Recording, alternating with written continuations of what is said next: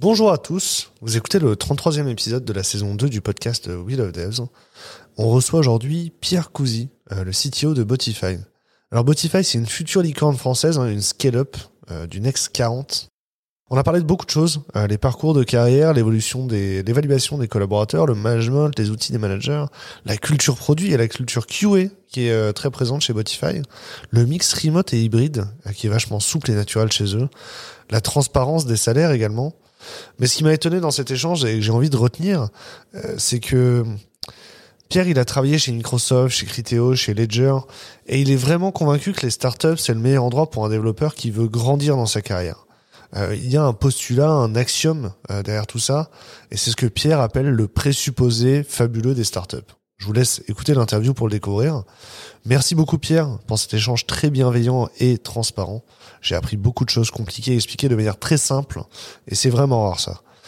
Alors avant de vous laisser avec Pierre, juste un point de mise à jour, la saison 2 va bientôt être terminée avec 40 interviews et j'en ai enregistré 33. Et je voudrais que pour les 7 dernières, interviewer uniquement des femmes dans des positions de leadership technique. Si vous avez une collègue euh, qui correspond à cette description, il faudrait nous brancher soit via LinkedIn, soit par email. Mon email, c'est damien at Ensuite, on pourra écrire le livre en parlant notamment de vos témoignages sur l'enquête. Il vous reste quelques semaines pour contribuer. Allez, je vous laisse avec Pierre. On est dans, les, dans des locaux parisiens assez typiques. Euh, il y a de la place pour euh, plus de 100 personnes et pourtant c'est très chaleureux. Et on est à deux pas de la gare Saint-Lazare. J'ai l'impression que dès la fin de l'interview, je pourrais prendre un TER et me retrouver sur les plages normandes dans quelques minutes. Allez, c'est parti. Ça me va très bien. Alors bonjour à tous, bienvenue. Bonjour Pierre. Comment vas-tu Ça va. Aujourd'hui, on est chez Botify et euh, donc Pierre, tu es le CTO de Botify, je suis correct Ouais, tout à fait. Euh, Est-ce que tu peux nous parler de Botify pour les gens qui connaissent pas? Allez, euh, Botify, c'est bah, c'est une boîte que j'ai découverte. Je connaissais pas bien non plus le monde du SEO quand je les ai découverts. C'est quoi la fonction de la boîte? Tu as aujourd'hui des moteurs de recherche qui sont censés découvrir les gros sites web. Mhm. Ils y vont d'une façon toute simple. Ils vont choper une page, regarder les liens dans la page, passer à la page suivante, etc., etc. Et puis si tout a bien marché, dans les recherches, les gens vont trouver les pages et puis ils vont aller dessus. Ouais. Sauf que dans la vraie vie, ça marche pas. Euh, ça marche pas pour plein de raisons. La, la première, elle est toute simple, c'est que euh, Google a beau être Google, il grossit moins vite qu'Internet go- ne grossit. Mhm. Donc c'est pas possible de, de suivre toutes les pages d'un site. Il faut l'aider à un moment ou à un autre. Ouais. Botify, c'est une boîte des- destinée au départ à comprendre comment se comporte un moteur de recherche. Mhm. Donc on prend deux sources d'informations fondamentales. La première, c'est est-ce que le moteur est venu me voir? Donc on regarde les logs du site à la recherche des robots. Et on trouve tous les robots et on déduit, tiens, il est venu à tel endroit, à tel moment, etc., etc. Donc on a une première base de connaissances qui est le comportement du moteur de recherche quand il visite le site. Ensuite, on regarde comment devraient, les cho- devraient se passer les choses dans la vraie vie. Et donc on a notre propre crawler qui émule un Google, un Bing, un Yandex, un ce que tu veux, Mhm. et qui va parcourir le site comme devrait le faire un moteur de recherche. Mhm. Et c'est notre deuxième signal.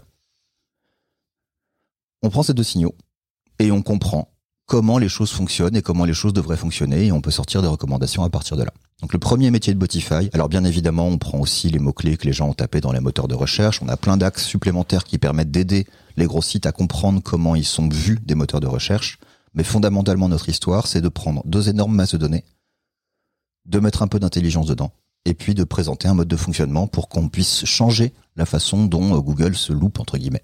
On voudrait que Google se loupe moins souvent et parcourt une plus grande partie du site. Est-ce que le, ce que je trouve intéressant, c'est de regarder les logs parce que souvent le, souvent le, le coup de scroll, euh, le coup de crawl, on, on, on l'évalue, mais on voit pas à quel moment Google a abandonné quoi. Eh ben c'est Google publie un petit peu d'informations Ouais. là-dessus, en parle un petit peu, Euh, mais aujourd'hui on se rend compte que Google a vraiment un budget temps alloué à chaque site, un budget de un budget temps de ses propres crawlers, Mhm. et donc euh, pour prendre un exemple facile à comprendre, euh, vous allez sur un site euh, d'e-commerce qui a un moteur de recherche euh, en BD sur la gauche. C'est Ouais. des liens au départ. Mhm. On clique sur un, on choisit une pointure de chaussure, on choisit une couleur, on choisit. Et en fait, on a les mêmes euh, 2000 produits derrière, on peut les analyser de euh, 200 millions de façons différentes Ouais, selon ça, les, les critères de recherche. Et ça, c'est un piège pour les moteurs de recherche parce qu'ils vont tenter de suivre toutes les combinaisons. Mhm. Donc leur budget temps, il va être cramé sur euh, 1000 pages euh, alors qu'il y en a 10 000 à côté qui demandaient qu'à être visités. Ouais, si, si, euh, les, les pièges à crawler. Ok, cool. Euh, à quel moment tu rentres sur la, sur la photo pour, euh, pour Botify? Il y a deux ans, euh, presque jour pour jour, Mhm. j'étais euh, en train de faire un petit peu. J'avais fini deux grosses expériences avant qui étaient Criteo et Ledger. Mhm. Et puis, euh, bah, j'étais dans un mode où je faisais un petit peu de conseils euh, sur différentes boîtes. Et Botify venait juste de se mettre dans un mode où on était en squad au lieu d'avoir euh, deux équipes, une back, une front. Donc ça, Mhm. c'était septembre 2019. Et on a discuté en novembre-décembre. Donc au départ, j'étais juste venu pour filer un petit coup de main. Je connaissais pas la boîte, je savais pas que le SEO ça pouvait être vraiment technique. Mhm. Et du coup, j'ai découvert tout ça. Les co-founders avaient envie euh, de trouver quelqu'un justement pour gérer plus l'exécution au day-to-day dans la boîte. Et puis, ben, ça a commencé comme ça. Donc, euh, les, dis- les discussions étaient en décembre. Et officiellement, j'ai commencé le 31 mars, en plein milieu du premier confinement. C'est intér- c'est intéressant comment le, le, le fait de. Le conseil, c'est une façon de, de rencontrer des boîtes et c'est aussi une façon de recruter pour les boîtes. Alors, je sais pas si c'est une façon de recruter très importante aujourd'hui, parce que Mhm. j'ai beaucoup travaillé dans les recrutements d'ingénierie et j'ai vu beaucoup, beaucoup d'autres canaux. C'est pas le canal le plus fréquent.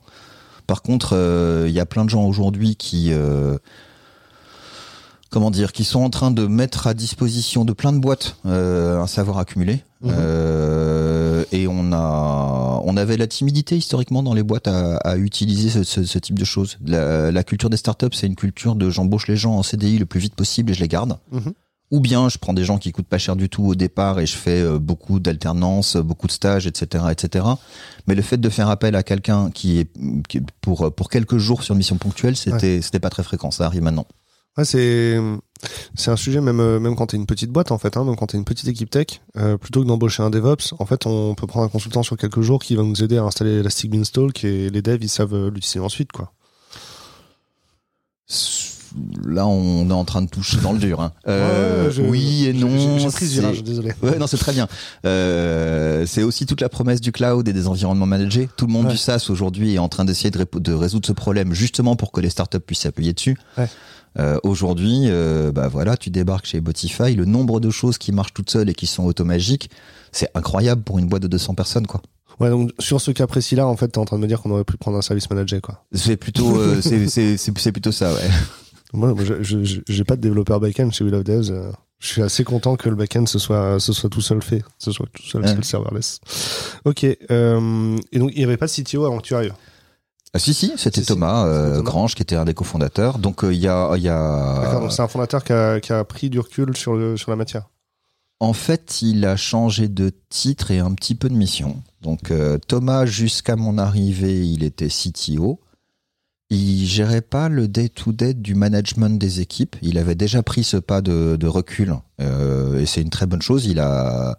C'est compliqué un cofondateur dans une boîte qui grossit. Il faut Mhm. changer de rôle régulièrement parce que ce qui marche bien à une certaine taille de boîte marche plus après. Mhm. Et un cofondateur d'une boîte qui réussit, il est par définition excellent sur les premiers stades, sinon la boîte n'aurait pas grossi. Donc, Ouais. euh, donc c'est un gros travail pour changer ce qu'on fait au quotidien. Et Stan et Thomas, les deux cofondateurs techniques, ont pris le rôle de l'innovation. Euh, et donc ils l'avaient pris de façon euh, informelle avant que j'arrive et on l'a rendu plus formel quand je quand je suis arrivé. Est-ce qu'ils ont embauché un CEO ou un COO aussi pour gérer le, le reste du day-to-day Non, affaires, toute la partie innovation CE2. Mhm. Euh, donc euh, aujourd'hui, on a une structure de boîte qui est vachement euh, traditionnelle. Enfin, si tu veux, on a la partie finance d'un côté, RH de l'autre, les patrons des sales parce qu'on a plusieurs géographies. Et puis ensuite, il y a un patron de produit Mhm. qui a pris de, de une, le- la réalisation du produit tel que tel qu'il est vu sur plusieurs années. Et eux, ils ont pris la partie amont de ce truc-là. Et pour l'exécution, ils ont pris un CTO. pour, pour que les gens se rendent bien compte, euh, même moi en fait je me rends pas vraiment compte, j'ai fait le tour des bureaux avant. Là, là, ici c'est que des techs à l'étage? Ouais.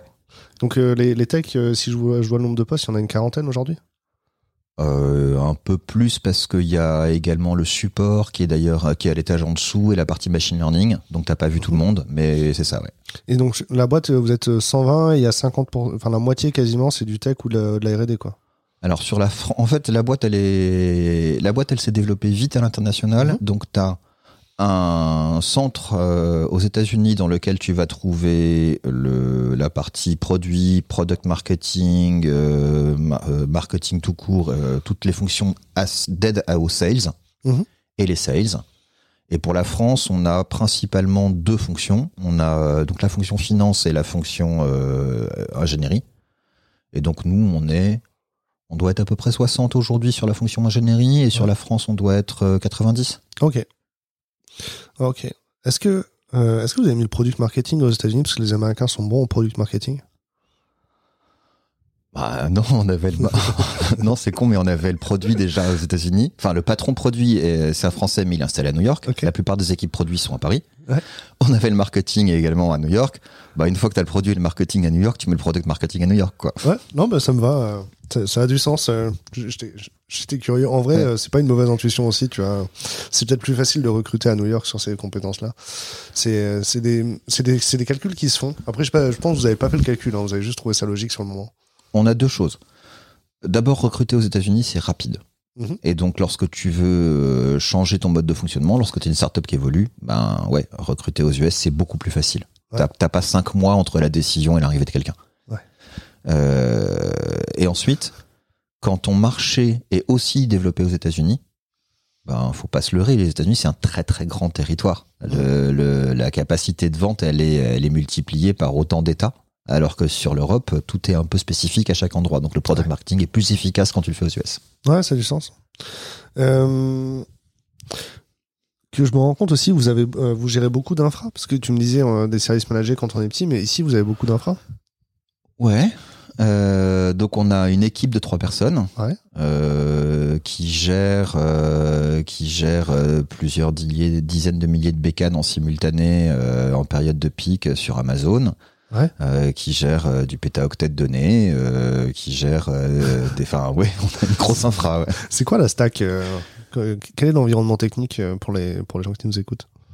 Alors, sur la partie dev, on a du Go qui représente toute la partie low level où on a un gros besoin de performance. Tous les algos qu'on on déploie nous-mêmes, si on veut qu'ils scale, eh ben, faut qu'ils aillent vite. Ouais. On a du Python par-dessus pour les algos qui sont un peu moins euh, critiques en termes de performance parce que c'est plus rapide à écrire.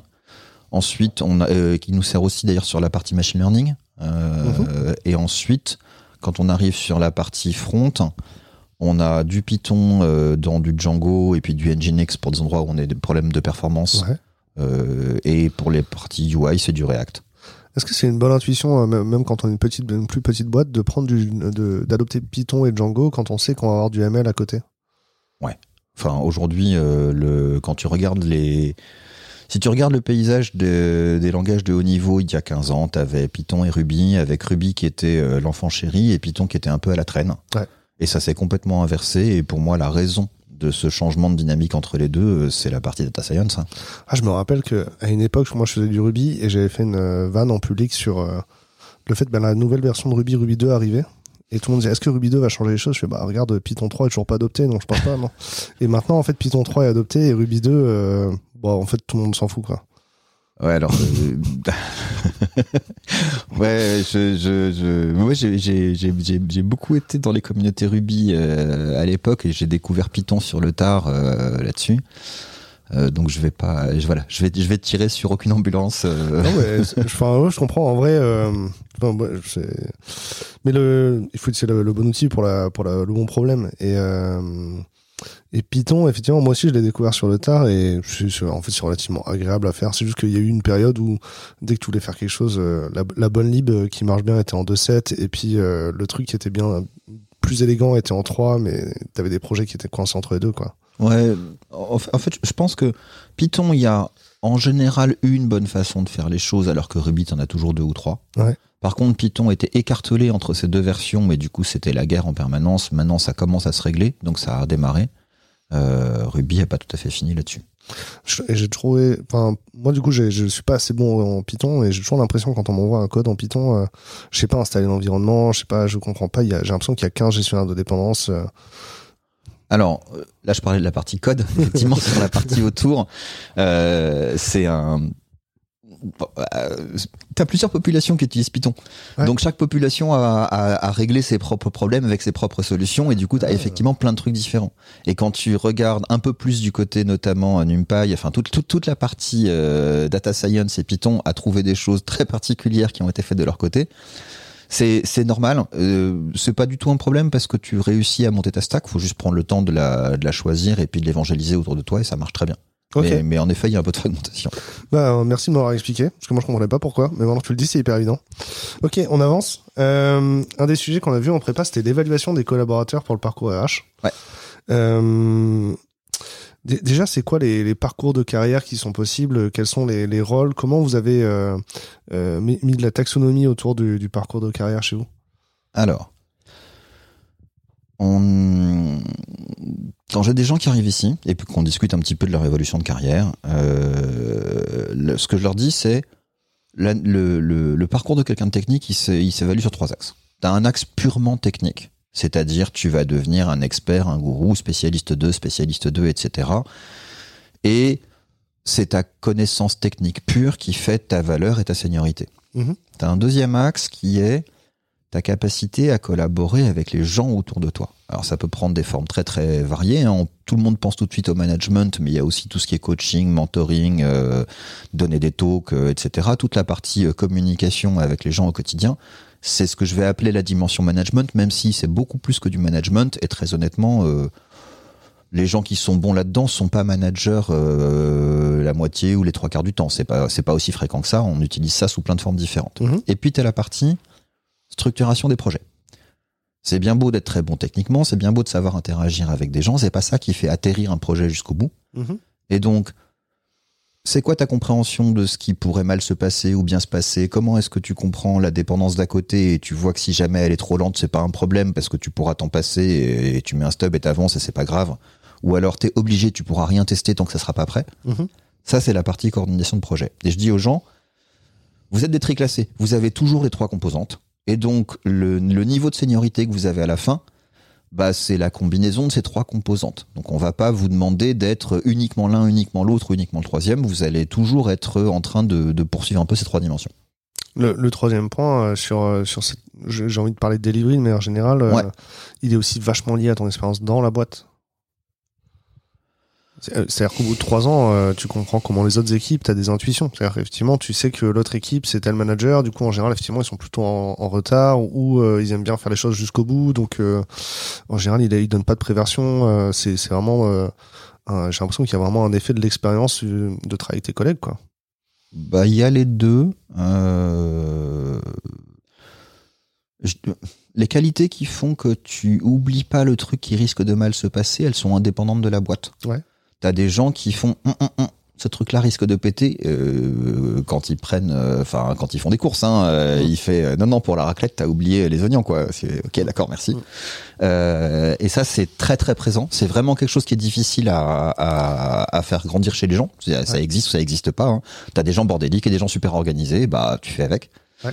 Et la deuxième c'est comment je peux l'utiliser dans la boîte. Et là, effectivement, le, le- le recul dans la boîte aide. Mais au départ, quand tu commences à structurer un projet, tu le fais au milieu de ta squad, tu le fais juste avec une personne. Euh, simplement, tu poses la bonne question au PM parce que tu comprends pas un truc. Ouais. Donc, euh, donc oui, si, tu- si tu veux. Et alors ensuite, vers, vers quoi ça mène? T'as donc trois grandes catégories de métiers possibles et t'as toujours un mix. T'as les gens qui sont en dev et en expertise, t'as les gens qui sont en coordination de projet et t'as les gens qui sont en management. Et encore une fois, c'est toujours un mix chez chaque personne, mais le métier final, euh, si tu pousses à fond un des angles, eh ben t'as un dev ou un expert d'un côté, t'as un manager de l'autre et t'as un, chef de projet euh, technique. Ok.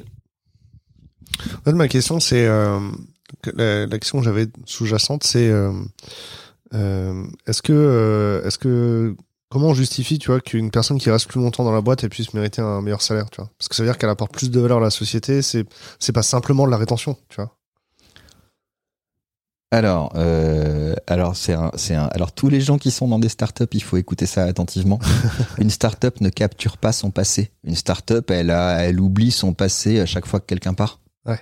Parce que il n'y a pas la documentation, il n'y a pas les process, il n'y a rien du tout. Donc, quand une boîte commence à grossir, les gens qui connaissent la préhistoire de la boîte prennent une valeur démentielle comparée aux autres. Et ça pose un problème compliqué dans les, dans les boîtes qui dépassent une certaine taille La startup au départ, elle était simple. Il y avait quelques quelques petits éléments dedans. C'était facile de comprendre le produit. C'était facile de comprendre la code base. T'avais un petit truc. Au bout de trois ans, euh, ta startup, elle a, grandi, elle a grandi. Ton produit maintenant, il a forqué. T'as deux sous-produits différents. Il y a des interactions entre les deux. T'as du machine learning qui commence. Ça devient horriblement difficile à comprendre. Mhm. Quelqu'un qui va arriver dans la startup au bout de trois ans. La barre de recrutement est plus haute. La barre de recrutement est plus haute pour une raison toute bête. C'est que s'il arrive au niveau d'un mec qui était arrivé au tout début, eh ben, il va manger le mur direct. Il n'est pas accompagné dans la croissance de la complexité, tout simplement parce que la boîte, elle a déjà un mur de complexité en face de lui.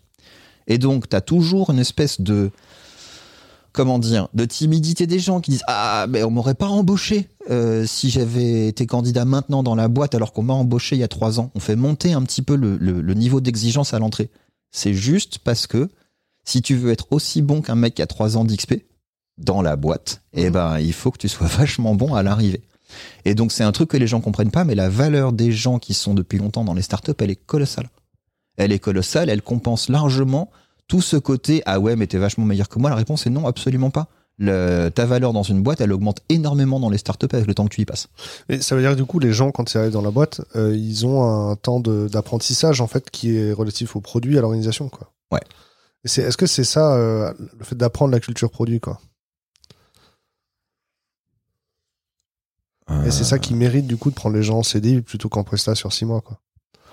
Bah encore une fois, comme euh, comme ta valeur, euh, enfin c'est pas compliqué. hein. Un ramp-up euh, dans toutes les boîtes où je suis passé, le- la durée moyenne de ramp-up c'est 12 semaines. Ouais. De toute façon, tu comprends rien avant. Ouais. Tu comprends de façon vachement tactique, mais euh, vraiment c'est c'est difficile. Il faut le temps de t'y mettre. Et après, le temps où tu es capable de d'avoir une bonne conversation senior sur les trucs que tu es en train de faire, c'est un an et demi.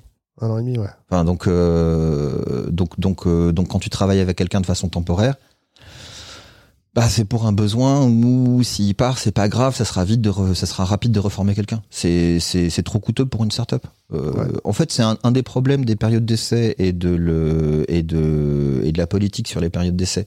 T'as des boîtes qui aiment, qui disent si j'interromps souvent mes périodes d'essai, ça veut dire que j'ai un bon tri à l'entrée. C'est une connerie.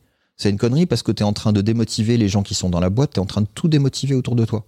Quand tu rentres dans une boîte, il faut être conscient que le ramp-up, il est long, il faut qu'on t'accompagne, et du coup, tu vas, tu vas pousser les gens, tu, tu- tu vas pousser les gens énormément par la culture. Tu vas les amener à, une fois que tu es dedans, on va te faire grandir. Les gens qui sont là depuis trois ans et qui avaient ce potentiellement, ce, ce complexe de bah, je suis pas assez bon ou j'aurais pas été pris, c'est pas vrai. Ils sont dans la boîte et on les fait grandir avec nous. Et du coup, ils sont et, et ils sont ils sont ils sont largement au niveau des gens qu'on embauche maintenant parce qu'ils connaissent la boîte et parce qu'on les fait grandir.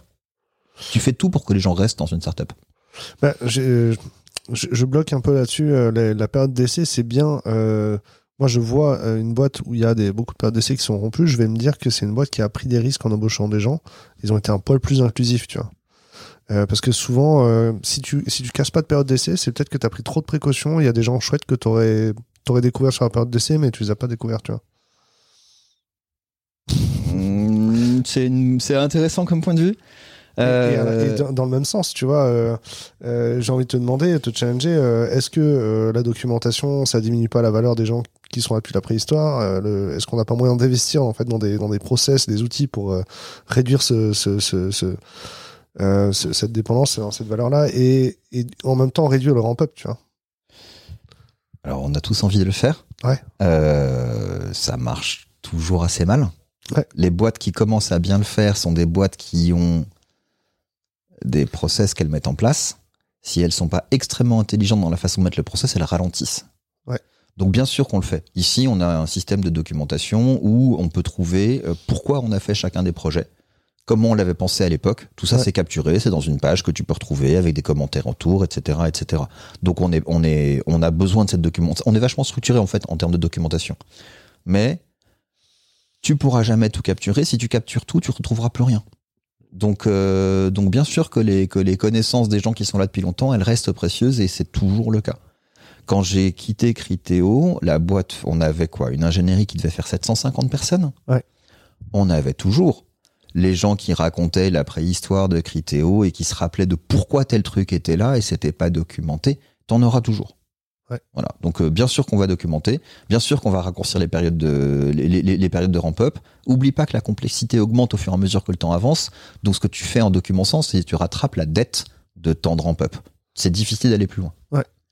Du coup, ma, ma seconde question, est-ce que les euh, est-ce que les gens qui sont là depuis longtemps, c'est pas un obstacle au fait que la boîte elle change en termes d'organisation, en termes de, de produits, tu vois, peut-être que la euh, ouais, peut-être que la vision euh, l'entreprise elle a changé, mais il y a des gens qui restent dans une vision d'avant. euh, le turnover, c'est ce que je veux dire, c'est que le turnover c'est pas forcément si mauvais, tu vois, ça aide aussi la, la boîte à évoluer. Alors, je, quand j'explique que je tiens aux gens, euh, bon d'abord parce que c'est ma culture, Ouais. euh, ça veut pas dire que tu vas passer 10 ans dans une startup. Ouais. Euh, ça veut simplement dire que c'est l'intérêt de la startup de garder les gens. Ouais. Après, on, tout, on évolue tous, le marché il évolue autour de nous, on a envie de découvrir des nouveaux métiers, on n'a peut-être pas l'opportunité dans l'endroit où on est. C'est complètement normal de bouger euh, de temps à autre. Hein, euh, J'ai pas de souci là-dessus. Donc ça, c'est sur la partie euh, qu'est-ce qui, qu'est-ce qui fait l'intérêt de mon côté. Maintenant, pour que quelqu'un qui est dans une boîte cinq ans après ou huit ans après apporte toujours de la valeur, il y a une clé qui est pas très très compliquée. Il faut que ses fonctions évoluent. Ouais. Il faut qu'il lui change de métier à l'intérieur de la boîte. Mhm. Euh, ici, j'ai des gens qui ont, qui sont aujourd'hui à l'ingénierie, mais qui ont monté d'autres départements dans la boîte à d'autres endroits, à d'autres moments. Et donc, le, la clé du truc, effectivement, c'est de pas rester coincé sur le même métier en permanence. Euh, parce que, enfin, sauf si tu veux vraiment développer que ta partie expertise et que la boîte te le permet. Ouais. Si tu es une boîte qui est super attentive à la performance, qui a un énorme besoin, euh, que tu as des, des consommations délirantes sur du cloud à juste titre, le mec qui fait de la micro-optimisation, il va pouvoir s'éclater, aller aussi loin qu'il veut, et, Mhm. on, et, il, va, il va se développer, il va, il va se régaler, ça marche très bien. Mais c'est assez rare. En général, le niveau de complexité que tu peux toucher, le plus, le plus loin possible, il trouve sa limite dans une boîte, euh, dans, dans une petite boîte. Et donc la clé pour toi, c'est d'explorer d'autres de ces trois axes, enfin de ces trois axes, euh, et donc de changer de métier régulièrement dans la boîte. Bon, en vrai, au final, dans les grands groupes, euh, les gens changent de métier régulièrement. hein. Bah, le, secret pour Euh, rester, le, le secret pour rester 10 ans dans une, dans une, dans un, dans une grande boîte, c'est de changer de métier. hein. Clairement, on fait, même dans un grand groupe, euh, tu restes 10 ans en sysadmin sur le même projet, euh, tu deviens fou aussi. Hein. Alors, je vais, je vais, je vais pas parler de mes expériences passées. Tout ça est bien, bien évidemment entièrement théorique. Mais tu pourrais imaginer des endroits où tu changes de métier. En fait, tu changes de titre et tu changes de département. Mais ton métier reste un peu le même. Tu le trimbales avec toi d'un endroit à l'autre de la boîte. Ouais. Euh, c'est ce qui arrive très très fréquemment dans les grands groupes. Bah, dans les petites PME, c'est le contrat. On avait besoin d'un développeur Android, euh, t'es venu, t'es développeur Android, rien va bouger en fait, hein, parce que de- dans, dans 3 ans, il y aura toujours besoin d'un développeur Android. Peut-être qu'il n'y en aura plus besoin d'ailleurs. Ouais, mais c'est peut-être la différence entre une startup et une PME. Ouais. Ton, ouais, ton, ton, ton, ton métier change. Ouais, ouais. Bah, la complexité augmente dans la startup alors que la PME, a priori, euh, une agence, euh, c'est- ça reste une agence quoi. Ok, c'est clair pour moi. Euh, Est-ce que les managers font des one-one? Précise ta question. Est-ce qu'il y a des outils, des méthodos euh, qui sont populaires, euh, qui sont popularisés et populaires chez les, euh, chez, chez les managers chez Botify? Euh, alors, quand j'ai un nouveau manager qui commence ici, j'ai avec lui au début un comment tu fais au quotidien? Donc raconte-moi ton mode d'interaction avec les gens autour de toi pour que je puisse comprendre si ça répond aux objectifs euh, du point de vue de tout le monde dans la boîte.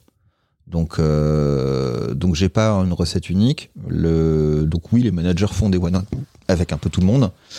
Euh, historiquement, ça s'appelait des papotages, parce qu'historiquement, on essayait de distinguer la partie discussion sur les projets, le ce qui va bien, ce qui va pas bien autour de toi, de la partie management, c'est-à-dire comment tu vas. Ouais. Et donc, historiquement, les, les leads avaient plutôt un rôle de tech lead et d'accompagnement, euh, pas sur la partie management de la personne, mais plus sur ce qu'il y a autour de toi et comment marchent les projets. Donc, euh, donc le pli était pris. Donc oui, il y, a des, il y a des cycles de one-one assez réguliers pour tout le monde, mais chacun fait ça un peu à sa sauce. Je comprends. Euh, les, les managers, est-ce qu'ils ont la formation du coup?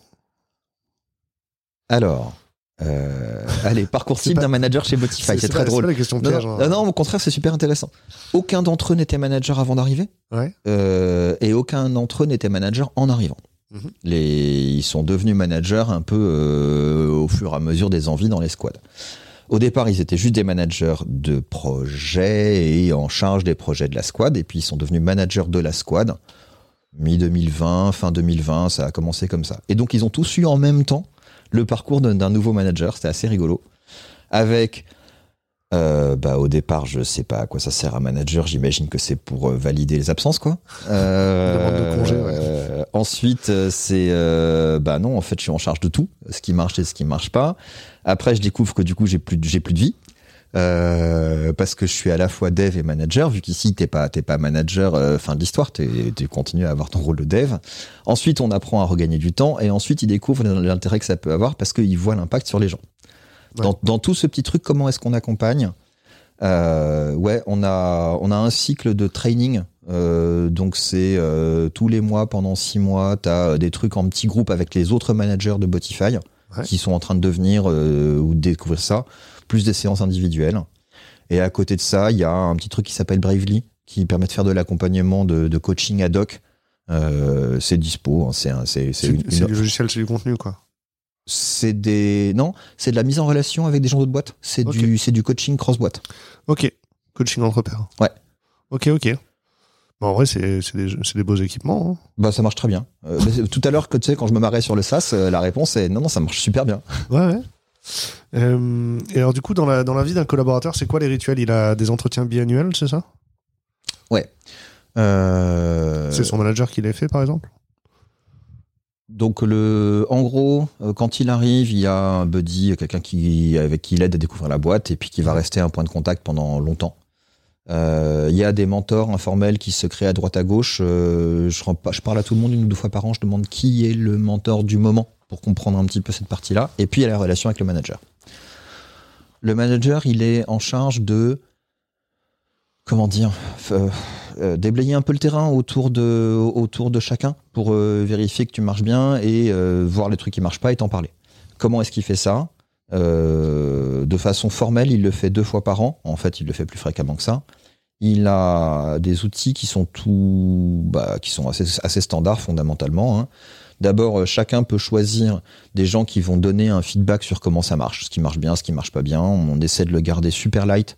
Euh, on veut pas de ragots, on veut des, des faits, des trucs, des trucs un peu concrets. Euh, et puis du coup, ils choisissent, euh, ils choisissent les gens et puis on récupère ça. Ça va vers l'employé, pas vers le manager. C'est partagé avec le manager, mais c'est un, outil destiné à un peu self-improvement. Tu veux voir un peu ce qui marche bien et ce qui marche pas. Ok. Donc ça, c'est la première source que le manager a à sa disposition pour euh, préparer un peu une conversation deux fois par an. La deuxième source, c'est bah, lui-même. C'est qu'est-ce qu'il a, qu'est-ce qu'il a eu comme discussion euh, pendant euh, pendant six mois euh, au day to day. Qu'est-ce qui marche, qu'est-ce qui marche pas, de quoi ils ont parlé, est-ce qu'ils s'étaient décidés à faire un truc particulier, est-ce qu'ils ont lâché l'affaire ou est-ce qu'ils l'ont fait pour de bon. Ouais. Et le troisième truc, c'est le feedback des autres managers. Comme on est une boîte où on a aujourd'hui, bah là on a cinq squads par exemple, donc tout le monde connaît tout le monde. Euh, et du coup, le, le manager, il a toujours un côté, surtout quand tu, quand tu découvres le métier, inconsciemment, tu vas avoir tes chouchous, tes têtes de turc. Mhm. C'est on- c'est humain, on est tous comme ça. Hein. Euh, a les gens avec qui on accroche bien, les gens avec qui on n'accroche pas. Du coup, comment est-ce qu'on fait pour enlever ce petit problème de transparence et de, et de calibrer, entre guillemets, le, ce que le manager pense d'une personne, virer tout le biais? Eh ben, le pire feedback, le premier élément, ça te permet de découvrir des choses que le mec te raconte pas. Euh, si tu si, si t'aimes pas ton manager parce que parce que t'as pas d'affinité avec lui, tu lui racontes pas ta vie. Et donc euh, il y a des choses vachement bien que tu fais, il le sait pas. Il le sait pas parce que tu lui en as pas parlé et personne va lui en parler. Ouais. Ça va remonter en pire feedback. Euh, puis de la même façon, quand, quand un manager trouve un mec absolument génial, il n'entend pas les petits défauts, les petits machins, etc. Il les voit pas et puis toi t'es pas con, t'en parles pas spontanément. Tu vas pas, tu vas pas mettre le doigt sur tes propres défauts quand il y a un mec qui dit t'es super bien. Ouais. Et donc euh, c'est ces éléments-là qui sont relevés par le peer feedback. Et ensuite les autres managers viennent t'aider à te débiaiser. Si tu trouves que tout le monde est génial dans ton équipe, bah peut-être que c'est vrai. D'abord, il faut commencer par là. Peut-être que vous êtes l'équipe qui a réussi un tour de force là sur les euh, quatre derniers mois. Vous avez sorti le produit, plus personne n'y croyait. euh, vous avez euh, fait un truc qui marche du premier coup et c'est incroyable, etc., etc. Donc ça arrive qu'une équipe soit nettement au-dessus de tout le monde euh, au bout de six mois. C'est bien. Ça veut dire que la dynamique marche bien dans l'équipe, Ouais, que les gens, voilà. Donc euh, donc je demande pas au manager de tout savoir le même score, tout savoir la même appréciation sur les gens. Je dis juste on veut avoir la même façon de juger comment les choses se sont bien passées. Et donc les managers entre eux vont un petit peu se taquiner parce qu'ils connaissent bien tout le monde. Et donc c'est la troisième source pour que pour avoir une conversation euh, intelligente avec les gens. Ok, c'est cool. Euh, je comprends bien l'idée d'avoir des. En fait, du coup, les leads sont, des, sont les premiers managers, quoi. Ouais. Tu, tu m'as parlé de, de Tech All Hands. Euh, J'ai l'impression qu'il y a une, une culture vachement horizontale chez, chez Votify. Euh, bah, c'est pas compliqué. Euh, tous les mois, on organise, euh, alors en mode full remote depuis toujours, hein, puisque j'ai commencé en plein, en plein confinement. On, on essaie de faire un sac avec tous les sujets importants pour tout le monde à un instant ou à un autre. Et on a, c'est un tech c'est destiné à l'ingénierie et produit. Hein. On n'a pas de timidité sur les sujets, on parle de tout et n'importe quoi. Euh, on parle de salaire, on explique comment est-ce qu'on euh, définit une promotion, comment on calcule une augmentation. Euh, on parle de diversité. on a des questions-réponses très mignonnes. on a un petit Google Form dans lequel les gens mettent de façon anonyme. À la fin, on le projette. Comme ça, on voit toutes les questions. Il n'y a pas de timidité. Et, euh, et, on, et tout le monde peut venir parler là-dedans. On, fait les sujets en général euh, une semaine à l'avance. Euh, et puis chacun essaie de préparer un petit truc là-dessus. C'est quoi, c'est quoi la culture de, de Botify au final? Parce que toi, tu as bossé dans des boîtes différentes. Euh, Qu'est-ce qu'il y a d'unique dans la culture, dans la façon de bosser chez, chez Botify?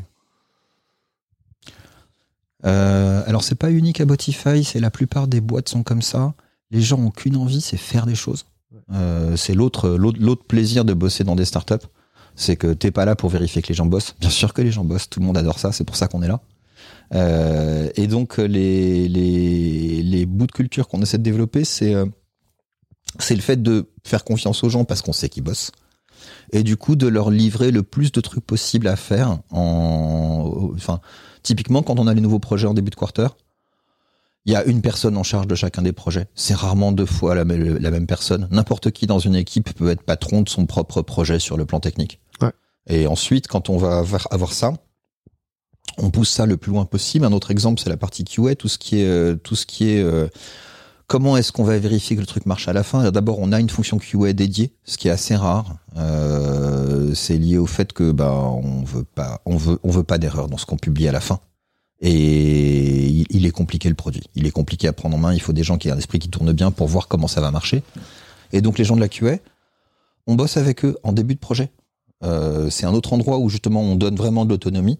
Et en fait, tu as un petit, un petit meeting qui s'appelle le 3A, c'est trois amigos au départ, dans lequel tu as ton patron produit en charge du, du projet, le patron technique. Alors quand je dis patron, c'est un monde d'une équipe, hein, c'est vraiment euh, comme ça que ça fonctionne. Et puis le patron QA de ce projet et qui font le tour de qu'est-ce qui va marcher, qu'est-ce qui va pas marcher, est-ce qu'il faut changer un truc, etc., etc. Et ça, aucun manager ne le voit. C'est une conversation euh, normale euh, de la vie du projet. S'il y a un truc qui va pas bien, euh, qui est détecté, ben, ça va remonter d'un côté ou de l'autre. Mais on cherche vraiment à avoir en permanence de l'autonomie sur tout ça. Ok. Le trois amigos, il y avait un autre mot euh, qui était un peu familier. Il y a quand même une culture assez informelle et proximité dans, la, dans votre façon de communiquer, dans votre façon d'échanger, non?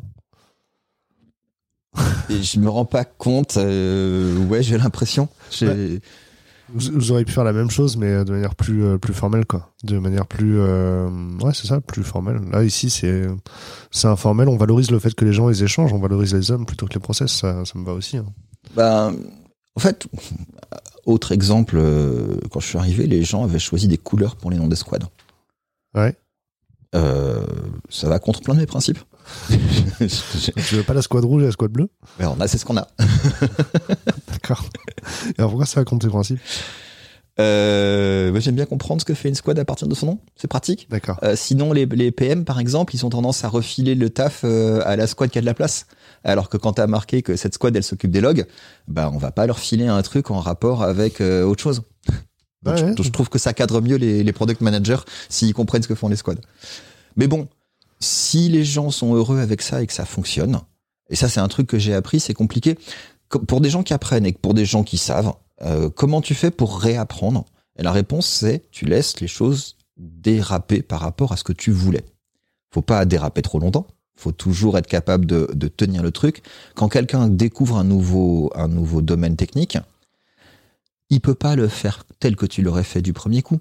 Tu as 10 ans d'expérience dessus, tu vois les pièges derrière les pièges derrière les pièges, lui il va juste voir les premiers pièges. Donc forcément ces solutions sont pas bonnes. Mais si tu le laisses pas commencer à échouer, il comprendra jamais pourquoi sa solution est pas bonne. Et donc dans une boîte comme ici, c'est important que les gens fassent ce qui pensent être la bonne chose Même si toi tu sais que c'est pas que c'est pas complètement la bonne chose, c'est pas le moment de les attraper. Faut attendre un petit peu. Faut les laisser découvrir pourquoi ça peut être bien ou pas bien. Et toi, tu vas apprendre des choses aussi. Et ça, c'est un truc vachement important pour moi au quotidien. C'est pousser tout le monde à apprendre. Pour les gens qui savent, laisser déraper parce qu'ils vont apprendre un truc. Et pour les gens qui savent pas, laisser déraper, sinon ils comprendront pas pourquoi c'est pas ça qu'il faut faire. Il y a encore un effet d'apprentissage en termes d'organisation ici. Ouais. Ouais. Et au final, c'est investir dans les salariés. Non, c'est clair. Euh, tu, parles des squads depuis tout à l'heure. Comment ça marche? C'est quoi votre version des squads Du coup, c'est dans les squads, il y a que des techs. Euh, il y a le PM. Il y a un PM dedans, ok. Euh, et sinon, tu as alors toutes les squads dont effectivement toute la partie tech qui est l'ossature de la squad. Euh, donc euh, un mix de front et back euh, qui est très très back pour certaines équipes, très très front pour d'autres, mais enfin c'est une squad donc tu, tu, réponds à un besoin particulier. Tu as un QA qui est rattaché à la squad. Alors les QA se, se, refilent du boulot entre eux. L'équipe a décidé de se coordonner différemment, mais par contre ils ont un point de contact principal en face de chacune des squads. Et puis quand c'est nécessaire, parce qu'on a, on a cinq squads et on a que trois membres de l'équipe infra, un membre de l'infra vient accompagner plutôt un projet qu'une squad d'ailleurs il fait OK, bah, je travaille avec vous sur tel projet pour les 2-3 mois qui viennent. Les infras sont à, sont à part, ils sont pas dans les squads. Non, non, non. Ils sont, euh, ils, sont, ils sont. Euh, t'as déjà vu des infras qui aiment être dans, les, dans les squads? Euh, Non, non, mais je sais pas. C'est comme les gens de la sécurité. Ils sont toujours aussi dans une dans une citadelle. C'est ouais, ça me va. C'est c'est. Tu vas, tu vas pas forcer le trait, hein. Non, mais en vrai, euh, si on si on le précise pas à voix orale, ce sera dans le podcast, les gens le sauront pas. Donc euh, c'est pour ça que je te pose la question. C'est c'est pas c'est pas un étonnement, euh, c'est juste pour être sûr. Et pourquoi la donc les pourquoi la QA et le produit c'est si important si important chez, chez chez Spotify? Pour que vous y ayez mis autant de, de moyens et une, une organisation dédiée, c'est que c'est si c'est que c'est important quoi. Ouais. Euh... La QA parce que on n'est pas un mode B2C du tout? Donc euh, c'est très difficile pour nous de... On peut pas se permettre de faire un rollout sur 10% de la population, de regarder le pourcentage de gens qui sont pas contents ou sur lesquels ça plante et dire on va corriger. T'as pas ce luxe quand t'as quelques centaines de clients et pas quelques dizaines de milliers. Donc, euh, donc voilà, on vend un produit complexe, un produit technique, un produit qui est utilisé énormément par des professionnels ils peuvent, on peut pas les planter entre guillemets. Donc, euh, donc on n'a pas cette liberté d'AB tester sur des sur des petites sous-populations. Et la partie produit parce que on a un produit qui est compliqué, on a un produit de spécialiste, et donc euh, et donc il faut beaucoup travailler sur comment amener les gens qui utilisent euh, Botify au bon niveau de compétence. Quand tu quand tu deviens patron SEO dans une, dans une boîte, en fait, tu connais rien au départ. Tu, tu, tu connais une des facettes du SEO au mieux. C'est assez rare que tu en maîtrises plusieurs. Et donc, comment est-ce que le produit fait pour t'accompagner? On a plein de temps passé sur la pédagogie, avoir des angles d'attaque spécifiques sur des problématiques qui sont fréquentes dans les boîtes, etc., etc. Donc, on doit développer tout ça. C'est, euh, j'imagine en fait que pour le, le produit, euh, pour le, pour les MOA en fait, le, le, la complexité, c'est aussi que derrière le SEO, il y a d'autres métiers. C'est-à-dire que ben, le SEO dans le e-commerce, le SEO dans le contenu, le SEO dans le dans le, l'actu, euh, c'est c'est c'est à chaque fois en fait euh, plus complexe que juste le SEO en fait le sujet, le métier en face. Alors ça, c'est la raison d'être du produit historique. c'est pour ça que le truc, tu peux zoomer de plein de façons différentes. Et donc, on va t'accompagner en disant, bah, dans ton cas particulier, en fait, ton problème, il est, je sais pas moi, t'es un site d'actualité, c'est fondamental que euh, Google revienne te voir super fréquemment sur certaines pages qui sont les pages de news. Ouais. Euh, t'es un site de résultats sportifs, c'est t'as le même problème. T'as un besoin d'immédiateté très fort. Euh, t'as d'autres sites qui ont plutôt un besoin de non, je veux que telle partie soit entièrement vue. Euh, et c'est pas grave si c'est pas fréquent parce que je rafraîchis pas très fréquemment mes contenus. Mais donc ça c'est effectivement un des premiers endroits. Il y a, y a un autre endroit qu'il faut que je, que je raconte qui est le patron SEO d'une boîte normale, un site de ce que tu veux. Euh, son pire cauchemar, c'est sa propre équipe de dev. Parce que c'est un gars du marketing fondamentalement. Imagine, toi, tu es en train de bosser dans une boîte et t'as un mec qui vient te demander de rajouter une fonctionnalité sur la gestion des redirects parce que dans tes URL, t'as un paramètre de trop. T'as envie de lui dire, mais de quoi tu te mêles? C'est moi le technique ici, c'est pas toi. Et donc, c'est très très compliqué dans toutes les boîtes de faire avancer les projets SEO. Donc, quand tu arrives avec tes recommandations en tant que patron SEO, plus tu peux être précis, donc ça c'est la partie analytics, plus ça va aider, parce que tu donnes des exemples et un dev, quand tu lui poses un exemple, il comprend de quoi tu parles. Ouais. Euh, voilà, il, Ouais. il a, il a, un, il a un repro, il comprend, il sait, il sait par quel bout le prendre. Donc, euh, donc ça, c'est un des trucs qu'on a toujours en tête et qui complique un peu le produit. Et on a un autre produit qui, qui corrige tout ça à la place de l'équipe de dev en face. En fait, qui intercepte les requêtes des robots de recherche En proxy. et qui se met en proxy. Ok. C'est intéressant le fait qu'effectivement il y ait le point de vue des devs et le point de vue des marketing. C'est dans le dans le métier il y a beaucoup de sujets sur euh, bah, les devs ils ont amélioré la performance du coup euh, le marketing est triste parce que les taux de conversion ils ont baissé. En fait il y a, y a plein d'effets de bord. Tu vois, le, marketing fait des expériences sur le contenu mais en fait en même temps les devs ont mis en prod un truc ça change tous les KPI et on, on est dans le flou quoi. C'est c'est c'est- ouais il y a un sujet à apprendre à communiquer en fait entre les deux. Ouais, bah, alors ça c'est, enfin, chez nous ça commence à bien marcher sur tout ce qui est migration. Quand un gros site envisage une migration, ils sont très conscients de ce problème-là, et donc ils veulent absolument le avant-après, le période over période pour comprendre, etc., etc. Cette partie-là, ils la comprennent et, ils savent bien la gérer. La partie qui est difficile à gérer, c'est pas les migrations, c'est les petits changements du quotidien. Et euh, est-ce qu'il y en a qui cassent des trucs? Par exemple, donc typiquement, tu une facette du produit qui, qui, qui anticipe comment Google va réagir et qui te lève une alerte quand ça va pas marcher. Euh, ou bien, ou bien ça va jamais se faire parce que ouais, ta, ta feature elle sera pas faite. Elle sera, elle sera repoussée à dans un sprint et puis tu vas avoir la même histoire pendant pendant 8 sprints, 10 sprints, 20 sprints. euh, Les, les, les, les, sites web font euh, ce qui rapporte du pognon et ce qui rapporte du pognon, c'est pas aujourd'hui dans la tête des gens la partie SEO. Ce qui est une connerie, mais bon, ça restera comme ça un certain temps quoi. Je comprends. Euh, ok, donc les, le, le, le produit a un job, la, la qualité, parce que c'est nécessaire d'avoir la qualité. Hum, je commence à être en, en rate de questions. Est-ce qu'il y a une question que j'aurais dû te poser? De quoi on n'a pas parlé? Euh,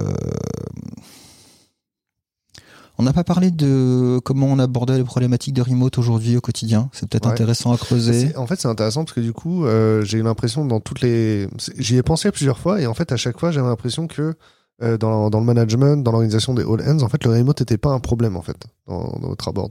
Et, c'est vrai que du coup, il y a quand même beaucoup de gens au bureau. Euh, et pourtant, l'hybride euh, en présentiel remote, c'est censé être le plus dur à, accomplir. C'est quoi votre politique aujourd'hui? Comment vous organisez pour être inclusif pour les gens qui sont pas au bureau, etc. Alors, la réponse va être un peu longue, mais c'est un, un sujet qui a, qui a, qui a, qui a, qui a- qui Je, rajoute une question supplémentaire. Vas-y. Euh, la gare Saint-Lazare est juste en face. Est-ce qu'il y a des gens qui habitent en Normandie du coup? Ouais, on a des gens. En fait, on n'a pas choisi Saint-Lazare par hasard. Là, pour le coup, on a, on s'est mis, on s'est mis près d'une gare. Quand on est, on n'était pas très loin de Saint-Lazare, on s'est encore rapproché. Là, on a changé de bureau il y a trois mois. Ah oui, là, clairement, euh, j'ai regretté d'être venu en trottinette. J'aurais pu prendre le métro là, à ce prix-là. Euh, mais donc revenons un, petit peu sur la partie euh, remote. Première décision qu'on a prise, certaines cérémonies sont en full remote fin de l'histoire. Même Ouais. si tu es au bureau, bah tu mets ton casque et tu l'écoutes depuis ton poste. Euh, donc la démo euh, de fin de sprint et le Tech Lens, on les veut et on va les garder en full remote. Donc ça, ça permet de mettre tout le monde sur un pied d'égalité, ce qui est le problème du côté hybride. Donc si tes cérémonies qui ramènent tout le monde sont mieux quand tu es sur place, eh ben il y a des gens qui ont payé le prix qui sont tous les gens qui sont en remote. Donc ça, c'est le premier élément. Le deuxième élément, c'est on a rendu explicite les modes de remote de chacun. On a dit, vous avez trois possibilités, vous choisissez celle que vous voulez, on n'a pas de problème avec ça, mais on veut savoir. Et donc, tu peux être au bureau quatre jours par semaine, ou bien au bureau deux jours par semaine, ou bien au bureau deux jours par mois.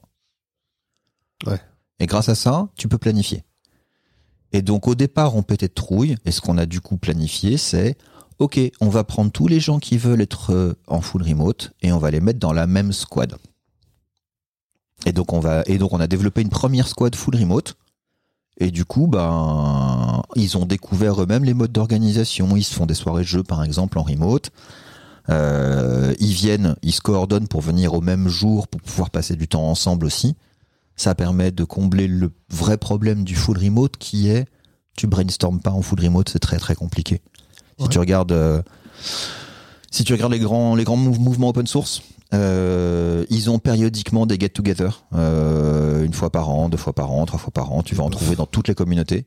Et c'est là que les nouvelles idées vont apparaître. C'est là que les grandes discussions vont se vont se faire. C'est pas là que tu fais ton bug fixe. C'est pas là. Et en fait, c'est ce qui manque, c'est la partie brainstorm.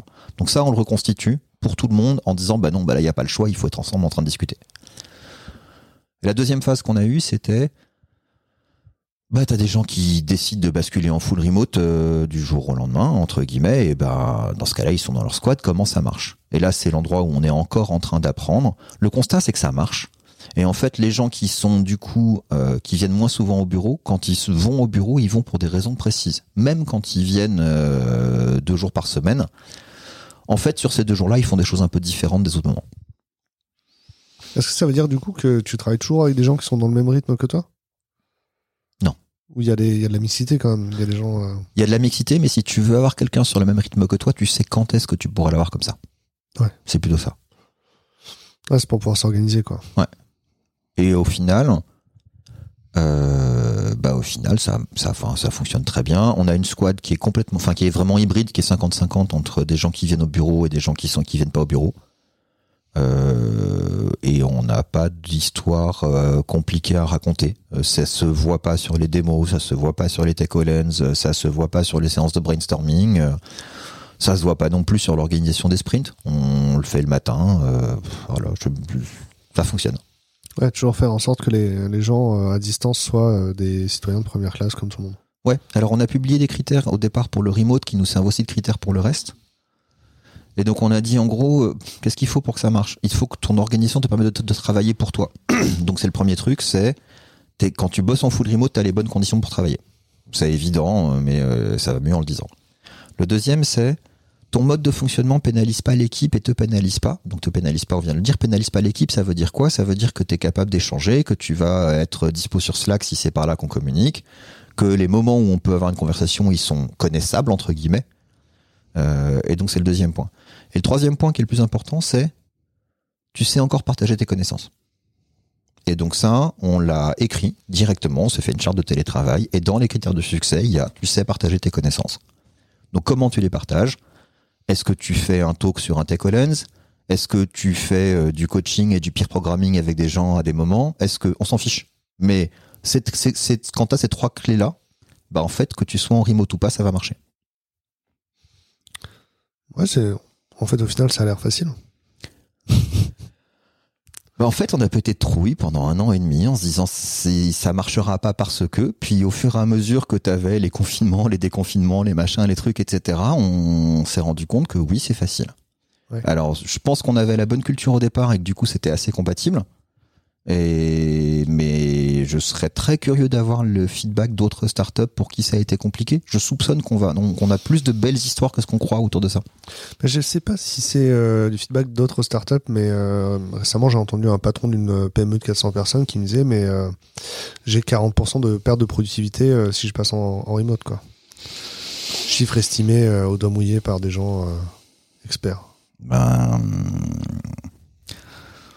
ouais, je sais pas, j'ai ma- j'ai mal pour eux, je comprends. Euh, ils ont pas ce présupposé fabuleux des startups que les gens bossent parce qu'ils sont là pour ça, ils aiment ça. Euh, donc ça fait une différence. Et ils ont peut-être pas non plus l'habitude de changer leur mode de fonctionnement en permanence qui nous est imposé parce que tout change autour de nous en permanence et du coup il y a des choses qui sont pas remises en question. Je, pense aussi que euh, il y, a une sensation maintenant de, boîtes qui sont un peu remote native, tu vois. Et en fait, on recrute des gens qui avec qui ça va bien se passer. Alors que effectivement, si tu as déjà recruté 400 personnes et tu passes au remote, il y a effectivement des gens dans le lot avec qui ça ça va pas marcher. Mais euh, ils sont encore là qu'on peut pas. euh, Est-ce que est-ce que ça, marche? Ma mon image fonctionne? Je suis en train de réfléchir à ce qui se passe pour une boîte qui aurait déjà 400 personnes. Euh, Si tu sais te remettre en question sans complexe, euh, tu... il faut que tu pètes tes modes de fonctionnement. Typiquement, euh, typiquement, tes routines de management sont pas les mêmes, mais vraiment pas les mêmes. Ouais. T'as plus la réunion d'équipe sous cette forme-là. Et il faut que tu la passes en remote bah, par défaut, ou bien que tu demandes à tout le monde de venir, mais il faut vraiment se poser la question pour chacun des éléments que tu, que tu pratiques. Et si t'es, plus t'es, plus t'es gros, plus t'es structuré, plus t'es structuré, plus t'es rigide, et plus t'es rigide, et moins tu vas réussir à faire ces changements. hein. 400, c'est beaucoup déjà. Euh, j'ai une dernière question, un mélange de feedback et d'étonnement à donner, puis après j'ai un dernier sujet que je voudrais qu'on aborde. Euh, j'ai l'impression que finalement, euh, au niveau RH, déjà, déjà quand je suis arrivé, il y a beaucoup de RH chez vous par rapport à la taille de la boîte. Vous en rendez pas forcément compte, mais pour moi, c'est un signal assez positif en général. Ouais. Et le deuxième sujet, c'est que, bah, en fait, finalement, euh, dans tous les process qu'on a énoncés, vous les avez pas non plus over-ingénérés, vous avez laissé de la place beaucoup pour le pour le l'informel et donc au final pour les gens. Et j'ai l'impression que quand on a on essaie d'over-ingénérer, d'over-formaliser nos, nos process, en fait, à la fin, on n'arrive plus à les suivre, on n'arrive plus à les tenir. Et là, donc, vous cherchez un. bah, J'ai l'impression que votre secret, c'est de trouver un- une zone de confort entre quelque chose qui est bien et suffisamment structuré pour qu'on ait tous les mêmes points de repère, mais qui soit aussi réalisable et tenable dans la durée euh, pour les gens, quoi. Euh, bah merci pour le feedback et la réponse c'est positif. Enfin, je vais donner un exemple très précis. Quand tu fais un post-mortem euh, après un incident, euh, tu as toujours la tentation de euh, d'empêcher l'incident de se reproduire. Et donc tu as toujours dans ton post-mortem une liste d'actions qui va sortir en disant si on fait tout ça, l'incident ne se reproduira jamais. C'est un mauvais post-mortem. Un bon post-mortem, il est pas là pour te protéger de l'incident à 100% au feu- dans- à l'avenir, parce qu'il est vraisemblable que le coût euh, là-dessus est trop important. Et en fait, la culture des process d'une boîte, c'est la même chose. Tu vises pas le zéro défaut. Mhm. C'est trop compliqué. Tu vises un système qui va te rattraper le défaut avant qu'il t'explose à la gueule. Quand je disais tout à l'heure sur comment aider les gens à grandir, il faut les laisser s'écarter du chemin que tu penses être le bon pour qu'ils apprennent. C'est la même chose pour tes process. Il faut qu'ils soient suffisamment light pour que il y ait de la place pour l'improvisation. Et, euh, et donc du coup, tu vas pas te mettre des trucs trop longs sur les bras. C'est vraiment l'analogie avec le post-mortem, elle est complète, elle est parfaite et tout le monde la comprend. Si tu, si tu, si tu demandes à, 8 personnes de relire le code pour vérifier qu'il n'y a pas une erreur de, une erreur qui t'a, qui t'a, qui t'a, qui t'a fait manger une fois parce que tu t'étais gouré sur une nature de paramètres et que maintenant c'est lu par 8 personnes, c'est fini, ta boîte elle est morte. Ouais. Donc on va juste dire, normalement vous devriez pas le refaire, donc s'il vous plaît faites gaffe. C'est la première partie de ton post-mortem. Et la deuxième, c'est, on va mettre un truc de monitoring là-bas. Lorsque le CPU dépasse 80%, faut que ça sonne. Et puis, c'est good enough. C'est pas parfait, mais c'est pas grave. Ça sonnera pour d'autres raisons, c'est très bien. Ouais, ouais, il y a donc ok mettre un threshold. Et en fait, un bon post-mortem, c'est euh, un post-mortem qui va euh, euh, qui va euh, populariser ou démocratiser ou déclencher de l'awareness chez les humains pour que les humains anticipent le problème la prochaine fois, c'est ça? Alors, d'abord, un bon post-mortem, c'est un truc qui dit, bah, il- voilà, voilà la, la, taille- la, la- la timeline de ce qui s'est passé. Ouais. Il n'y a jamais de coupable dans le passé, ça n'existe pas. Le passé, c'est le passé. Tu l'observes. Et du coup, ce que tu fais pour la- pour l'avenir, c'est juste de, de considérer le, le coût de ce que tu vas utiliser pour régler ton problème. Et si le coût est trop élevé, tu fais pas. Ouais. Donc c'est pour ça que je dis, donc ça peut, ça peut être un threshold, mais c'est pas, c'est pas ça. Faut juste dire, comment je le saurais plus tôt En fait, la vraie question d'un post-mortem, c'est les, enfin, les deux questions traditionnelles. C'est est-ce qu'on aurait pu le fixer plus vite? Est-ce qu'on aurait pu le détecter plus tôt? C'est les deux grandes questions d'un post-mortem. Et là, le est-ce qu'on aurait pu le détecter plus tôt? C'est le plus intéressant parce que si on aurait pu le fixer plus vite, la réponse est souvent non. Quant à, enfin, sauf à un prix prohibitif, quoi. Ouais, ouais. Ok, c'est cool. Le dernier thème, euh, la transparence des salaires. Est-ce que vous- quel est votre euh, niveau de transparence, votre vision de la transparence des salaires euh, Comment ça comment ça marche chez vous? Alors, on... je communique beaucoup là-dessus, sur l'intérieur de l'ingénierie. Mhm. Euh, et donc voilà les éléments que je partage euh, avec tout le monde. Le premier, c'est on a défini des niveaux de seniorité. Euh, comme tout ce qui est discrétisé, un phénomène continu, c'est forcément arbitraire. Donc on a essayé de donner des, des critères faciles à comprendre. En gros, t'es un junior quand t'apprends à plus faire les mêmes petites bêtises.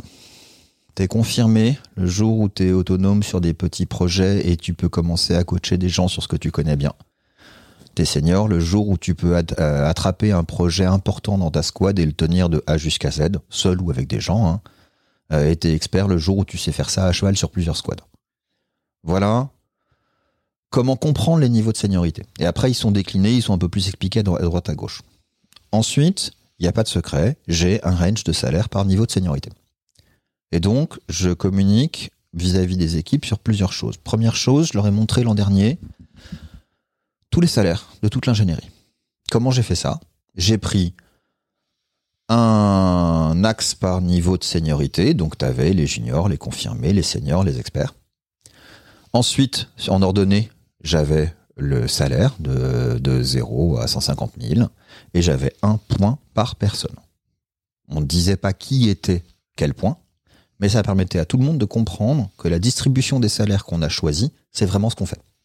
Donc ça, c'est le premier élément de transparence. Ça consiste à dire, vous, vous savez où vous êtes, vous pouvez repérer votre propre point. Vous avez les points de tous les petits camarades autour de vous. Et vous savez qu'on vous en fume pas, qu'il n'y a pas de machin, qu'il n'y a pas de truc. Ce qu'on dit, c'est ce qu'on fait, et c'est comme ça qu'on vous le montre. Donc ça, c'est le premier élément. Le deuxième élément, c'est les règles qui font évoluer ton salaire sont connues et publiques. Deux exemples. Euh, les règles qui permettent de conduire à une promotion, bon bah c'est assez facile en fait. Euh, comme on laisse les gens prendre beaucoup d'initiatives, on leur dit si ton niveau de seniorité il a évolué, on le voit déjà, bah on, on acknowledge. Ok, t'es au niveau de seniorité supérieure, c'est ça une promotion.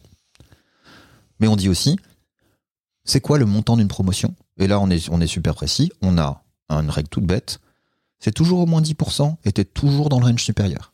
S'il faut augmenter de 30% pour que tu arrives dans le range supérieur, bah tu as 30% d'augmentation, qu'est-ce que tu veux qu'on dise? C'est, La règle, elle est, liée au niveau de seniorité. Donc ça, c'est la deuxième partie. La troisième partie, c'est que les règles d'augmentation en fin d'année sont également publiques. Et donc, comment ça fonctionne? Euh, Eh ben, on a un système dans lequel Comment t'as marché par rapport à ton niveau de seniorité et les résultats que tu as eu sur l'année? C'est un premier input. Et est-ce que tu es mieux ou moins bien payé que tes petits copains par rapport à ton niveau de seniorité? C'est le deuxième input. À niveau de performance équivalent, quelqu'un qui est moins bien payé aura une augmentation plus importante que quelqu'un qui est mieux payé. Et bien évidemment, euh, à niveau de fairness égal dans les ranges de salaire, euh, bah, quelqu'un qui a plus de performance sera nettement plus récompensé. Et donc le système, il permet d'attraper un peu les inégalités de salaire d'un côté, tu vois, parce que ça converge à niveau de performance égal. Et puis, bah, les gens qui, qui se défoncent et qui marchent mieux que les autres, euh, c'est le, le facteur dominant sur ces éléments-là. Est-ce qu'il y a de la, rémunération exceptionnelle ou de l'incentive pour les ingés euh, Ça peut être des bons, ça peut être une rémunération variable, des bonus. c'est, ou c'est pas la politique de la boîte? Euh, non. Moi, j'ai une partie de variable qui est conditionnée sur les résultats de la boîte et c'est normal. En fait, quand, à certains niveaux, enfin, je sais pas comment dire. Un salaire indexé sur le SLA. le le ouais, c'est un de mes critères. Pourquoi pas hein. c'est vrai, c'est un de mes critères. Euh, le euh, qu'est-ce que ça représente un bonus? Chez un sales, c'est la motivation pour aller faire son chiffre. Ouais. Et donc c'est grâce à ça qu'il va rester actif entre guillemets? Mais on n'a pas ce problème chez nous. Les gens, ils aiment bosser. Ils, enfin, je sais, je sais pas comment dire. C'est, c'est sur quoi je mets le bonus. Soit je le mets sur les résultats de la boîte et j'ai une, une, une, réponse très légitime qui est mais j'y peux rien au résultat de la boîte. Je peux rien faire directement. C'est pas mon activité. Et la réponse c'est si tu participes bien évidemment, mais effectivement c'est pas directement mesurable. Alors que chez un sales, oui, le revenu de la boucle qui rentre par la boîte, c'est la somme des revenus que les sales ont signés. Hein. Ouais. Euh, soit c'est euh, juste euh, bah en fait des objectifs de progression que tu as mais je veux pas les capturer par de mauvais en fait quand tu dis à quelqu'un je vais te récompenser si tu fais telle telle action ben le système est automatiquement gamé. Bien sûr que je vais cocher la case à la fin de l'année. parce que tu disais, il y a, il y a des gens qui, euh, qui ont fait, euh, qui sont dépassés, qui ont été exceptionnels cette année, ils vont avoir une augmentation, mais ça pourrait être aussi une rémunération exceptionnelle. Tu vois, ça peut être un bonus aussi. Bah, parce que ouais, mais dans, ma vision, les gens une augmentation, euh, ça l'engage pas à être exceptionnel l'année d'après aussi. Hein. Oh, meilleur tu vas. J'aime pas le voir comme ça. Je pense qu'un bon prédicteur de, de, succès pour l'année suivante, c'est quand même ce que tu as fait l'année précédente. ça marche bien. Je, joue l'avocat du diable. Hein. Non, non, je suis, je suis pas pour. Je pense que le, je pense que les gens, ils sont, euh, les gens, ils sont en progression. Les gens, ils sont dans des métiers qui sont passionnants, avec un paysage qui change en permanence. Il y a plein d'opportunités d'apprendre. Euh, et on est, on est là pour les, pour les, pour bosser avec eux et pour les aider là-dessus. Il n'y a pas vraiment de dégradation du niveau de quelqu'un. Quelqu'un, quand il est en start-up, il monte. Donc, euh, donc une fois qu'il a atteint un niveau de salaire, il le garde. C'est légitime. Ouais, bah je, je comprends. Voilà. Est-ce que est-ce qu'on peut résumer ton, ton propos sur les startups Une startup, c'est une boîte où, qui grandit et qui a besoin que les gens y grandissent avec? Ouais, ouais, c'est exactement comme ça que je le vois. Et du coup, pour toi, euh, quand on est quand on tech, aller bosser dans une dans une boîte qui grandit comme euh, comme c'est une une opportunité pour grandir aussi. Est-ce qu'on grandit plus vite en fait Est-ce qu'on est-ce que c'est un accélérateur de carrière? Alors, je vais donner un truc qui est pas du tout traditionnel comme vision là-dessus. Euh, je pense et, ça, voilà, whatever. Je, pense que tout le monde va pas le, le, le voir comme moi. Je vois quand je vois des profils qui arrivent euh, pour euh, pour du recrutement, euh, qu'est-ce que je regarde? Qu'est-ce qui est intéressant? Comment est-ce qu'on fait pour apprécier un profil? Et en fait, le nombre d'années d'expérience, euh, le sacro-saint euh, tel diplôme et tant d'années, ça veut rien dire. Ce qui compte, c'est les la, la complexité de ce que tu as fait. Donc à quelle vitesse tu as progressé, c'est lié au projet dont, euh, sur lesquels tu as bossé. Et il y a aujourd'hui le bel endroit où tu vois ça, c'est les startups. Euh, parce que quelqu'un qui a bossé en startup, il a nécessairement changé de métier trois quatre fois. On en parlait tout début en disant on a besoin de se renouveler. Euh, Il y a un autre endroit très très particulier. Euh, les ESN, certaines d'entre elles essaient d'avoir un bon niveau et font des missions assez variées. Donc tu as des gens qui acquièrent par une voie qu'on qu'on considère pas, qui est un petit peu décriée dans, la profession en général, parce que les gens sont pas traités avec la même culture que ce qu'on a en start-up ou en entreprise, mais c'est un endroit sur lequel il y a aussi une variété de de- de- d'expériences. Donc faut pas déprimer quand on est dans ces endroits-là, c'est des bons endroits d'où bouger, parce qu'on accumule de bons trucs, faut juste pas rester trop longtemps dans l'émission. Il y, a- il y a un sujet, euh, il y a, on, a, on a un podcast qui a été publié euh, il y a y a deux trois semaines, enfin au moment où on enregistre deux trois semaines, donc c'est plus que ça. Ouais. C'est le podcast où il y a Christophe et euh, Annaël, c'est ça, et pas Annabelle, de Abside, et Christophe explique que lui, il a bossé dans l'assurance pendant super longtemps, Ouais. et après il est revenu dans le SN. Parce qu'en fait, euh, il développait une expertise. Enfin, je, je sais pas exactement ce qu'il dit. Hein, je le paraphrase. J'ai l'impression qu'il a développé en fait une expertise sur le métier, le domaine avec lequel il travaillait, et, et au bout d'un moment, du coup, ça avait plus de valeur que son expertise sur la techno, sur la tech, et il est revenu en ESN pour euh, changer ce paradigme-là. Et du coup, se détacher de sa connaissance du métier, travailler sur d'autres métiers, et rechallenger sa connaissance technique, en fait. Ouais, bah ça, met bien en avant l'élément que j'évoque où tu, euh, c'est un des endroits où tu peux changer tes missions. Donc, euh, ce renouvellement que les startups t'apportent, tu peux le trouver d'autres façons. Ce que tu racontais sur, bah, en fait, je suis dans une boîte classique PME, je suis dev Android et je vais le rester, euh, ou dans une agence où je fais la même chose de façon très répétitive. Où est-ce que tu peux échapper à ça? Bah, C'est ce type de, ce type de possibilités. C'est plus facile en startup en toute objectivité, hein. enfin non, en toute subjectivité, mais euh, c'est le business dans lequel je suis. Là, le, sujet, du coup, quand t'es, si t'as fait le choix d'aller en PME ou en agence web, et c'est pas forcément un mauvais choix, c'est qu'en fait, t'es quand même obligé de changer de boîte pour euh, changer ta REM, souvent. C'est pour ça que, du coup, tu sautes de boîte tous les 2-3 ans, quoi. Je Joker, j'ai toujours été dans des boîtes où les Ouais, progressions de salaire pas, hein. étaient faciles. Enfin, je même Microsoft, hein, on peut on peut taper, mais Microsoft a ses différents programmes pour euh, pour aider, essayer de faire monter les gens. Ils ont ils ont une vraie culture vers les gens. Ouais. Malgré leur taille. Euh, et donc j'ai toujours été dans ces environnements-là. J'ai pas vécu l'environnement où euh, bah, ton, ton, ton, ta capacité max d'augmentation elle est définie par euh, l'inflation plus tant de pourcents et puis fin d'histoire quoi. J'ai jamais vécu ça. Bah ouais, mais c'est un, pourtant t'arrives à le concevoir un petit peu. Tu vois, l'idée c'est que bah on fait des sites web à 50k. Ouais. On peut pas payer les gens euh, 100k, quoi. C'est, ça marchera pas. Ouais, mais je, je, je, je, comprends très très bien. C'est juste que c'est pas, c'est pas le parcours que j'ai eu. J'ai vraiment tout fait en startup. Ouais, c'est intéressant aussi ce que tu dis. Microsoft, c'est une grosse boîte, mais c'est aussi une boîte qui est là depuis longtemps. Donc c'est, s'ils investissaient pas dans les gens, ils auraient pas tenu dans la durée aussi longtemps, non?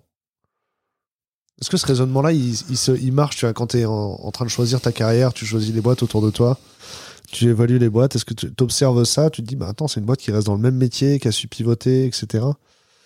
Euh, ça marche pas comme ça. Enfin, ça je- marche pas si simplement. Non, euh, euh, là, avec un peu de recul, je pense que la taille des boîtes, ça a beaucoup de sens, et moi, je suis capable de la comprendre jusqu'à quelques petits milliers de personnes. Critéo, c'était, j'ai- enfin, j'ai fait des boîtes de 140 000 personnes, mais, mais de, de, de 10 personnes jusqu'à 1500 personnes, tu vois les problèmes, tu vois, et donc ça peut être intéressant de choisir selon la taille de la boîte. Ouais. Au-delà de ça, c'est incompréhensible.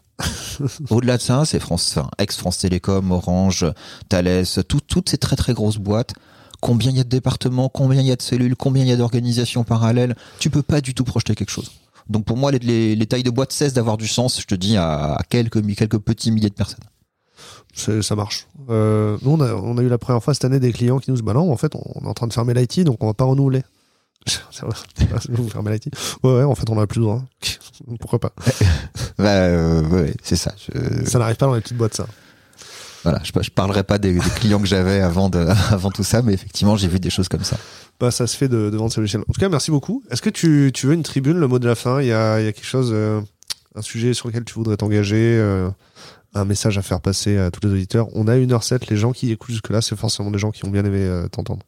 Euh, bah désolé pour le côté politiquement correct, mais je vais en parler, c'est super important. Chacun choisit ses petits combats. Euh, dans la diversité, j'en ai un très spécifique en informatique, c'est la place des femmes. Euh, Aujourd'hui, il y a deux choses qui font que qu'on perd qu'on perd du monde en permanence, et c'est pas celle qu'on imagine.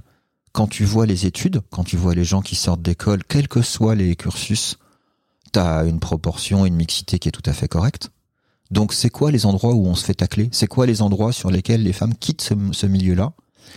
Et pour moi, la réponse, elle vient de nous énormément.